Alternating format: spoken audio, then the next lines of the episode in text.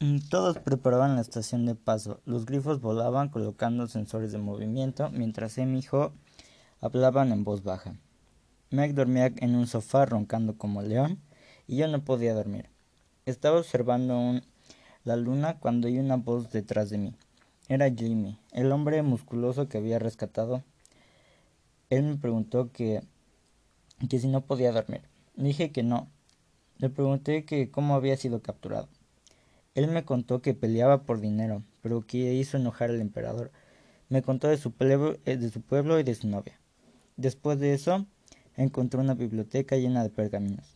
Ese olor me traía nostalgia. Saqué de mi carcaj la, la flecha parlante para preguntarle cómo llegaríamos a la cueva. La flecha dijo que teníamos que ir en auto y salir temprano. Suspiré mientras pensaba qué inútil había sido ese consejo. Cuando le entraron por la puerta, tenían una mirada seria, lo cual era preocupante. Ellos me contaron sus planes de quedarse en la estación de paso y vivir una vida normal. Traté de no llorar, pero vi el lado bueno, al, menos no estaría solo, ya que tenía Meg. Los miré mientras me agarraba el pecho y dije, bueno, mañana será un día largo y no tengo coche. Leo me miró y sonrió mientras decía, yo puedo conseguirte uno. Capítulo 32 A las 5 de la mañana del día siguiente, Leo llegó con un auto Mercedes XLS de color rojo. Leo dijo que teníamos que regresarle en 24 horas y acto seguido partimos. Meg y yo íbamos conduciendo hacia la carretera cuando nos paró un policía. Meg dijo que yo era su hermano que le iba a llevar a su lección de piano.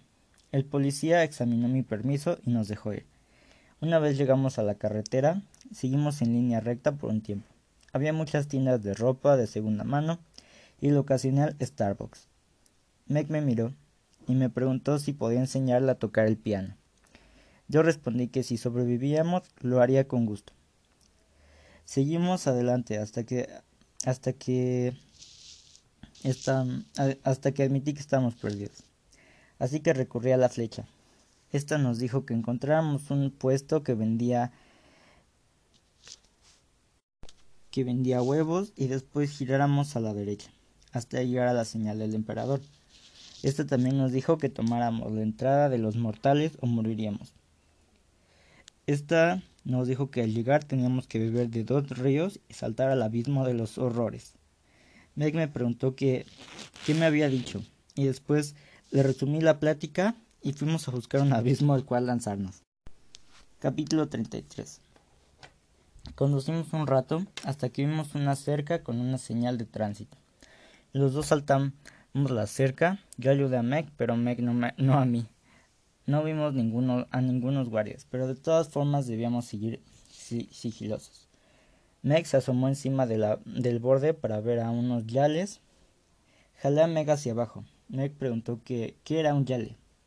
Un yale es un toro muy grande con pelo dorado y cuernos tan afilados como lanzas. Teníamos que pasar a los yales, ya que del otro lado estaba la entrada a la cueva. Meg, sacó sus espadas, pero la detuve, ya que nos maldecirían los dioses, ya que esta era una especie, una especie en extinción y el animal favorito de mi hermana Artemis. Saltamos la barda y un montón de yales nos persiguieron. Meg tomó mi mano y me llevó al árbol más cercano, lo cual no fue fácil ya que a pesar de su tamaño son muy rápidas. Meg hizo crecer el árbol enredando los yales. Corrimos hacia la entrada donde había dos ríos, uno blanco y uno negro, de los cuales debíamos beber. El blanco era el del olvido y el negro el de la memoria. Una vez bebí los dos, todo me dio vueltas. En eso los yales se soltaron de las, ataduras, de las ataduras. Meg me empujó al abismo como toda buena amiga haría. Capítulo 34 Meg y yo caímos por el abismo hasta caer a un río. Delante de mí había una dama con un vestido blanco y cabello negro. Su nombre era Estigia, la diosa del río. Ella seguía diciendo que iba a pagar por mis promesas rotas, pero tenía la cabeza tan revuelta que apenas se recordaba mi nombre. Ella gritó Te odio y desapareció, lo cual era lógico ya que también era la diosa del odio. Con eso recordé a Meg, pero apenas la recordaba. Seguimos adelante hasta llegar a un túnel por el cual fuimos caminando. Caminamos hasta que se fue haciendo más y más estrecho hasta el punto de tener que arrastrarnos.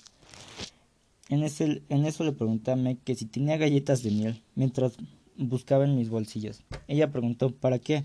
Y respondí para las serpientes, claro. Ella, ella respondió no mencionaste galletas. Pero yo recordaba que sí. Seguimos hasta encontrar la salida del túnel donde había un río de al menos 20 metros de diámetro y en el centro una isla. Miré hacia abajo donde estaba lleno de agua y serpientes. Le dije a Meg que en el centro recibiríamos la profecía y acto seguido salté al agua.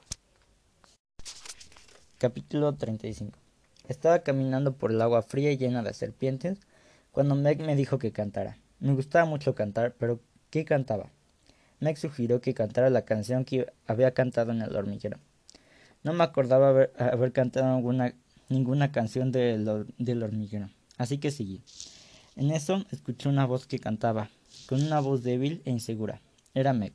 Poco a poco tomó más confianza y cantó más fuerte, mientras las serpientes estaban hipnotizadas.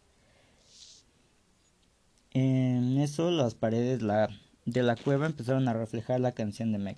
Ella cantaba una canción de culpa que no entendía bien. En la pared había una imagen de Meg y su papá, y luego una de Meg con Aaron. Él decía algo de que si era buena volvería a ver a su padre. Yo recobré el sentido y le grité a Trofonio que la dejara. Una vez una voz rió con un tono maligno. Era Trofonio. Le pedí que la dejara y que me llevara a mí. Él respondió que si le hacía un favor.